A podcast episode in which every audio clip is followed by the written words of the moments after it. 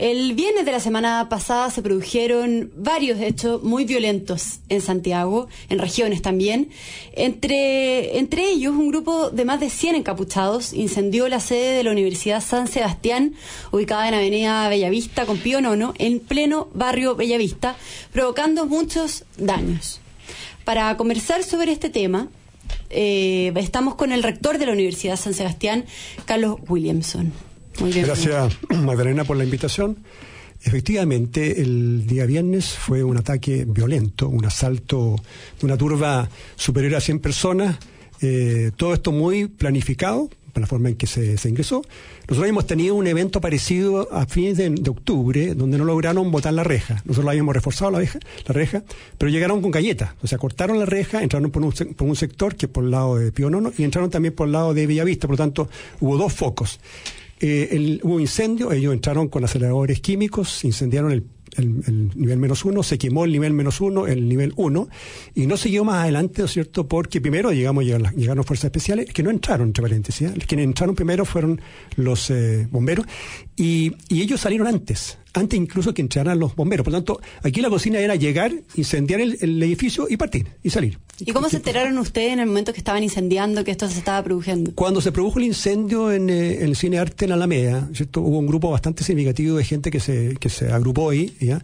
y como a las 6 de la tarde, 6, 7 de la tarde, se comenzaron a mover, hacia el puente Pionono, cruzaron el puente Pionono, eh, bueno, pensamos nosotros, digamos, que era como muchas eh, veces ha sucedido, digamos, gente que se empezó a agrupar en torno a la universidad, pero cuando nos dimos cuenta de que efectivamente había gente, primero que estaban muy conectados, con celulares llamaban unos a otros, eran un poco los testimonios de los, de los guardias. ¿Estaban conectados por WhatsApp? Exactamente, se conectaban unos a otros, ¿cierto? Hay videos que están mostrando justamente eso. Había muchos encapuchados, después se sacaron la capucha, o sea, casi al final estamos viviendo una situación de donde, donde los encapuchados se sacan la capucha, digamos, no le importa que los filmen, porque saben, digamos, que al final hay cierta impunidad. Entonces, ahora, lo, lo, lo que a mí me, me, me me asalta como la gran duda. Primero, este es un hecho sin precedentes. Yo creo que sin precedentes que en un sector que tal vez hoy día es el lugar emblemático en el país, ¿no es cierto?, que esta Plaza Baqueano, Presitario, o la Plaza de la ¿no es cierto?, se agrupa mucha gente. Eh, eh, nosotros estamos en el lugar, es el recinto universitario que está más cerca, digamos, de la plaza. Primero, un recinto universitario que hay que recordar, acoge a más o menos 5.000 alumnos cada año, cada día, en distintas, distintas carreras. Es un lugar donde se hace investigación, se genera conocimiento, es un lugar, por lo tanto, con fines públicos, porque esto de, de la condición jurídica no define la calidad pública de una universidad.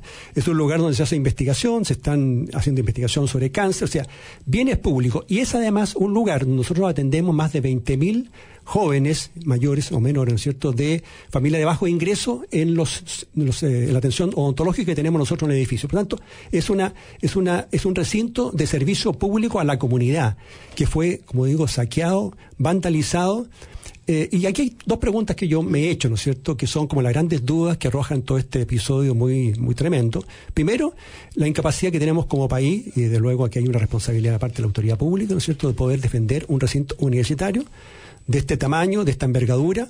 Eh, es un gobierno, creo yo, y lo digo con poquito dolor, ¿no es cierto?, muy voluntarista, con poca voluntad, sin embargo, y con poca capacidad e inteligencia para poder poner freno a esta violencia que permanentemente asola las calles de Santiago y del resto del país. Y que ha afectado además a cuatro sedes universitarias. Exactamente, a otra que estaba al frente, que fue la Universidad de Perú al día. Entonces, estamos hablando de una situación, digamos, sistemática eh, y además de que nosotros tuvimos que, lo voy a decir también, porque yo llegué a, las nueve y media de la noche, digamos, tuvimos que rogarle a la autoridad que, que llegaran con carabineros. Eh, a nosotros se nos acusa, digamos, que dejamos entrar fuerzas especiales. Fuerzas especiales no entraron. Entraron, o sea, entraron al final, digamos, un poco para mirar lo que estaba pasando una vez que había sucedido el fuego. Entonces, la primera pregunta, digamos, es cómo es posible, digamos, que la autoridad pública no sea capaz de defender un recinto universitario. Puede ser hoy día la Universidad San Sebastián, mañana puede ser otra universidad. Primera gran duda. Y la segunda gran duda es que definitivamente estamos frente a un estándar, eh, un doble estándar, donde por un lado hay una clase política que eh, rechaza la violencia, pero en forma retórica, muy empalagosa, y por otro lado, ¿cierto? Toda vez que el gobierno trata de imponer el orden, que le corresponde legítimamente, eh, son acusados, bueno, son acusados constitucionalmente, sacaron al ministro de Interior y van a sacar probablemente al, intendente porque ha tratado de, de sacar, ¿no es cierto?, a esta turba, ¿no es cierto?, que se toma la plaza y que tiene prácticamente secuestrado un lugar preventivo en Plaza Italia, claro. Entonces, son las dos grandes dudas que quedan. Usted, bueno, estamos conversando con el rector Carlos Williamson. Usted justamente escribió una carta al Mercurio sobre este tema, en el que, en el que decía que hay una complicidad de la mala política, ¿cierto? Y este doble estándar. Quiero preguntarle cuál considera entonces que la responsabilidad de la clase política frente al momento actual de crisis que estamos viviendo, cómo ha actuado, de qué manera se han condenado los hechos de violencia. Yo creo que estamos frente a una situación, voy a hablar en términos muy generales, en el país de cierta, que lo, también lo menciona en la carta, de anomia moral, ¿no es cierto? La anomia moral ocurre cuando en una sociedad se pierden todos los valores, se pierde la escala de valores, donde no hay distinción entre el bien y el mal, porque si uno dice, digamos, que es un bien que para un recinto universitario simplemente porque hay una legítima demanda, yo creo que estamos utilizando una noble causa que puede ser, ¿no es cierto?, la legítima demanda con un fin, ¿no es cierto?, que es un, que es, con un medio que es una maldad, ¿no es cierto? Entonces, hay un problema de doble estándar, hay un problema de anomia moral, hay un problema claramente de falta de ética. Y yo la responsabilidad que le, le, asigno a la clase política es que hoy día la clase política está diciendo, digamos, que ha pasado lo peor y que ya pasó la violencia y ahora tenemos que abocarnos a la agenda social. Eso no es cierto, eso es falso. La violencia sigue entronizada en las calles, no sabemos bien qué va a pasar, estamos pasando... Eh, hay que recordar de que este incendio ocurrió pocos días después de Navidad, o sea, entre Pascua y Año Nuevo, uno dice, aquí en Pascua y Año no va a pasar nada. Bueno, hoy día Año Nuevo, luego viene la PCU. Bueno, la PCU, no sabemos qué ha pasado con la PCU, viene enero, en febrero, ¿y qué va a pasar en marzo? Entonces la pregunta es, ¿se acabó la violencia? No se acabó la violencia. No se ha controlado aún el orden público. Entonces estamos, claro, estamos discutiendo el, tema, el tema del, proceso constituyente, todo eso está muy, muy bien, me parece muy bien. Pero yo creo que aquí hay una responsabilidad ética por parte de las autoridades políticas, no solamente del gobierno, sino también de las autoridades políticas en el Congreso, de poner freno a esta, eh, a esta eh, violencia que está desatada y que está provocando lo que yo llamaba una fractura profunda en el alma de nuestro país. Nuestra sociedad en este momento está enferma. No está terminal, pero está enferma. Rector Carlos Williamson, ustedes habían eh, recibido amenazas previas al estar también tan cerca eh, de la Plaza Baqueano, que es el epicentro del conflicto, y también preguntarle qué cree que se buscó hacer con esto, además claramente de los daños estructurales, físicos, eh, eh, o sea, que, son, se ven, digamos. ¿Esto es un mensaje de algo? ¿Cómo lo interpreta esto que sucedió con la universidad? Respecto a señales, nosotros habíamos recibido varias señales, como mencioné yo, fines de, octubre, trataron de hacer lo mismo. La cocina en ese momento era eh, quemar, o sea, la cocina, en los filmes, los videos que tenemos nosotros, digamos, hay que quemar esta universidad. Ahora, ¿por qué esta universidad? A mí, a mí, a mí es, es de los temas donde yo creo que también tenemos mucha responsabilidad hay mucha responsabilidad política, ¿no es cierto?, de, de no salir en defensa de lo que es la actividad universitaria privada.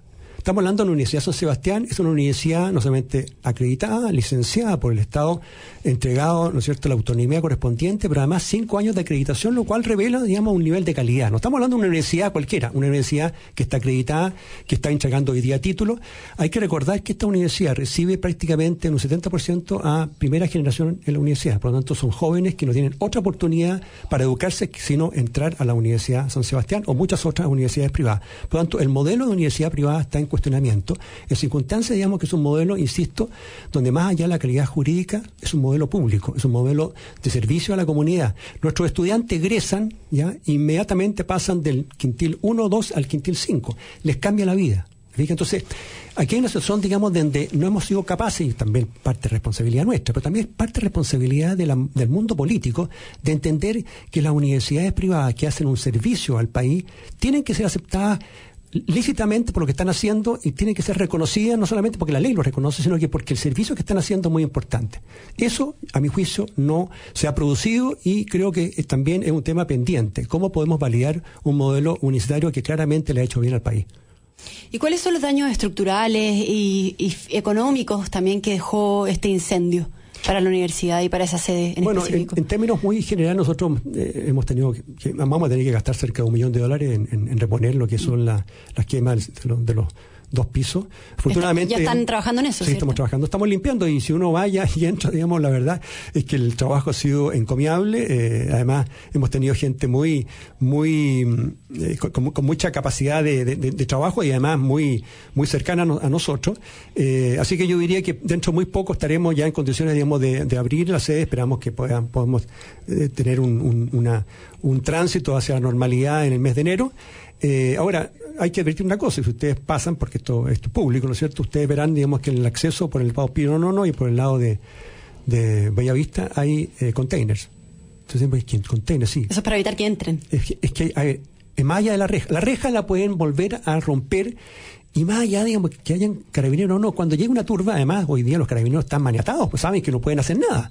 Entonces, para evitar justamente eso, nosotros vamos a poner containers, que esperamos sacarlo en breve, pero mientras tanto, como no tenemos certeza de que la autoridad pública, y en este sentido también es un llamado al gobierno, que tiene que defender a estos eh, recintos universitarios, mientras eso suceda, vamos a tener que nosotros utilizar ¿no es cierto? nuestros propios recursos para defendernos. ¿Y de qué manera, a futuro, cuando comiencen las clases, van a poder evitar eh, que se produzcan estos hechos violentos, además de los containers, que me imagino que los van a sacar en el corto plazo? Yo espero, yo espero, digamos, que exista conciencia de parte de, de las autoridades eh, pública y que se, ejerza efectivamente el monopolio de la fuerza, como corresponde a todo, a todo Estado que es legítimo, que nosotros podamos sacar, ¿no cierto?, todas estas restricciones que tenemos al, al, ingreso. Mientras no suceda, no podemos hacerlo. Esperamos que sea así. Ahora, yo creo que, y mi sugerencia hacia el futuro, es que yo creo que hay ciertos lugares emblemáticos es cierto que las fuerzas no pueden desplegarse por todos los recintos, todos los colegios, todas las universidades, todos los supermercados, pero hay lugares emblemáticos que sabemos, porque las redes sociales así lo indican, que tenemos que protegerlos. Yo creo que un lugar emblemático es la sede de Villavista, como lo fue en algún momento también aquí muy cerca la sede de Los Leones. Hay universidades que han recibido también la misma, el mismo saqueo, el mismo vandalismo el día de mañana puede ser con otra universidad que no sea una universidad privada. Por lo tanto, aquí hay que focalizarse en aquellos objetivos donde podemos tener serios problemas hacia futuro, porque cuando volvamos en marzo esperamos que ahora el, mundo universitario se pueda normalizar. No sabemos bien, pero yo creo que ahí tenemos, insisto, una tiene el gobierno una grave responsabilidad. Tiene que protegernos. Es su responsabilidad y es su deber. Estamos conversando con el rector de la Universidad San Sebastián, Carlos Williamson.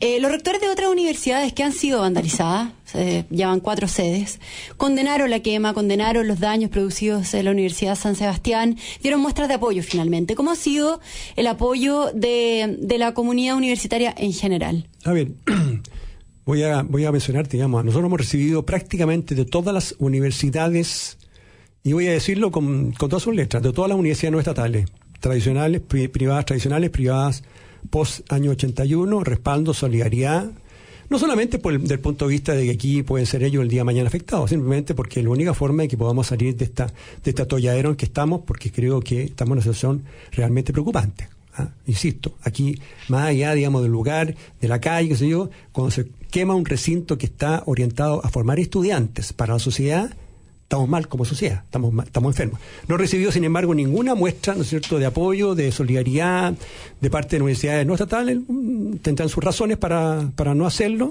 pero, pero, pero me parece, digamos, que, que es una mala señal. ¿Y por qué cree, rector, que uno de los focos de la violencia ha pasado a ser justamente las universidades, considerando también que se supone que son los jóvenes los más activos, los principales actores de las movilizaciones? Porque yo, a ver, yo tengo la impresión aquí que este es un fenómeno, eh, fenómeno sociológico, contracultural. Uno dice, pero ¿cómo, cómo se está yendo contra la cultura?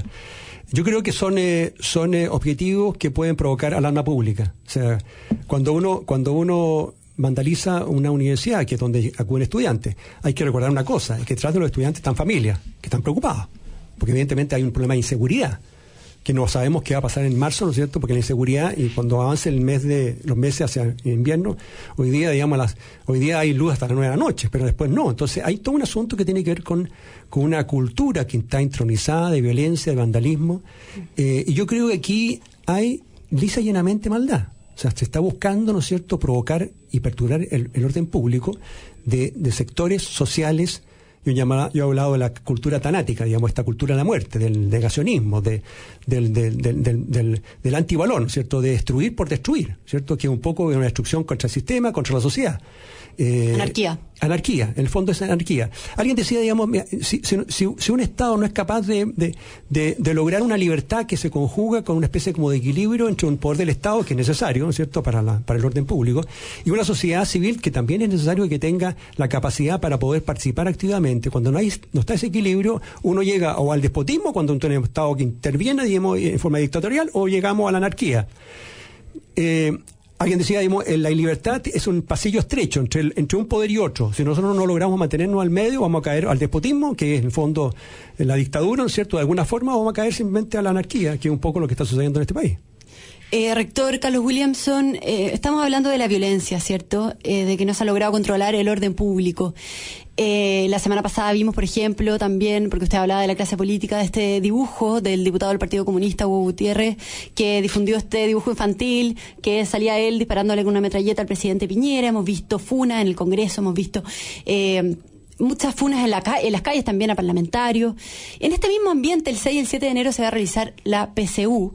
Quiero preguntarle cuán complejo cree que se ve el ambiente y eh, si cree que hay esperanza de que se pueda realizar la prueba con normalidad. Primero decirte que yo creo que vamos a poner a prueba, porque más allá de todo lo que ha sucedido, vamos a poner a prueba la capacidad como para país, como país, ¿no es cierto?, para permitir que se tome una prueba que viene tomándose con distintas modalidades, ¿no es cierto?, hace más de 50 años. O sea, creo que esto es una prueba de fuego. Es una prueba de fuego, primero, la autoridad pública de defender los recintos donde se puedan tomar esta prueba. Eh, sería completamente inédito, digamos, que no se pudiese rendir. Por lo tanto, yo creo que tenemos que agotar todos los medios para proteger a los estudiantes que van a tomar la prueba. Eh, ahora, el hecho, digamos, que tengamos algún tipo de dificultad para tomar la prueba, yo sé que eh, el DEMRA, en fin, todas las autoridades correspondientes están tomando todas las providencias para en el caso, digamos, que haya algún tipo de desmán. Hoy día estaba leyendo justamente un llamado, ¿no es cierto?, a boicotear la prueba. Decimos que es una prueba que, efectivamente, es una prueba que tiene problemas, que tiene, tiene defectos, pero no podemos Están exigiendo aplazar la prueba definitivamente. Pero sí, a ver, no se puede aplazar. O boicotearlo. No, no se puede aplazar. Primero, digamos, no se puede aplazar porque mm. ya los plazos llegaron, están tan estrechos que... Ya se aplazó. Claro, pues digo, primero digamos, a ver, perdón, habría que decir una cosa, se podría aplazar siempre y cuando ocupáramos febrero, pero hay que recordar, digamos, que la Universidad Estatal dijeron perentoriamente, nosotros no podemos utilizar per febrero porque de acuerdo al Estatuto Administrativo, los trabajadores nuestros, ¿cierto?, tienen todo el derecho y tienen todo el derecho de tener vacaciones en febrero. Por tanto, si nosotros aplazamos la prueba, tendríamos que irnos a una eh, postulación y a una matrícula a fines de marzo, comienzo de abril significa empezar a comerse parte eh, del, del, del, semestre, por lo tanto, no es posible aplazarla. Ahora, en el caso no se puede rendir, claro, existe la alternativa, digamos, de las notas eh, del NEM, ¿no es cierto? Y, la, y también, pero es un mal remedio, es un, es un remedio, ¿no es cierto?, de algo que tiene que ser que, que las personas que han estudiado responsable y conscientemente puedan darla. Ahora, hay otra y es cambiarle las reglas del juego último minuto, en el fondo, a esas personas que se estaban preparando. Y además, digamos que, desde el punto de vista de la brecha eh, socioeconómica, eh, cuando uno pone, ¿no es cierto?, una. Esta, esta prueba, dentro de todo, tiene. tiene corrige en alguna medida el problema de la. De la de la distorsión que hay en términos de las brechas de inequidad entre los sectores sociales. Si nosotros nos vamos solamente por el NEM, ¿cierto? Y el ranking, vamos a tener que acentuar la brecha de inequidad y van a entrar más estudiantes que tienen posibilidades de tener buenas notas en buenos colegios y van a quedar fuera estudiantes de colegios públicos. Por lo tanto, aquí también hay un asunto de, de, carácter ético. Bueno, esperemos que no suceda. Ojalá que no sea así. Bueno, nos tenemos que despedir. Muchas gracias, rector Carlos Williamson, por haber estado acá con nosotros. Gracias, Magdalena, por todas las preguntas y gracias también a la Radio Escucha y Radio Agricultura. Y un muy feliz nuevo para usted y también para todos nuestros auditores.